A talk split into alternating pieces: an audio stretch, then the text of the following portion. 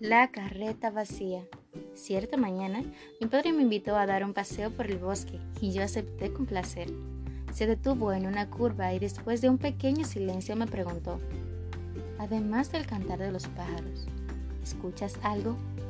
Agusté mis oídos y algunos segundos después le respondí, mm, estoy escuchando el ruido de una carreta.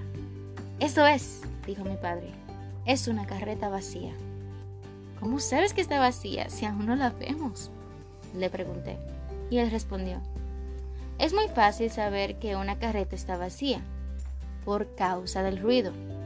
Cuanto menos cargada está una carreta, mayor es el ruido que hace. Me convertí en adulto y aún hoy, cuando veo a una persona hablando demasiado, a una persona inoportuna que interrumpe la conversación de todo el mundo, tengo la impresión de oír la voz de mi padre diciendo, cuanto menos cargada está una carreta, mayor es el ruido que hace. Este es un relato más gracias a la colección La culpa es de la vaca.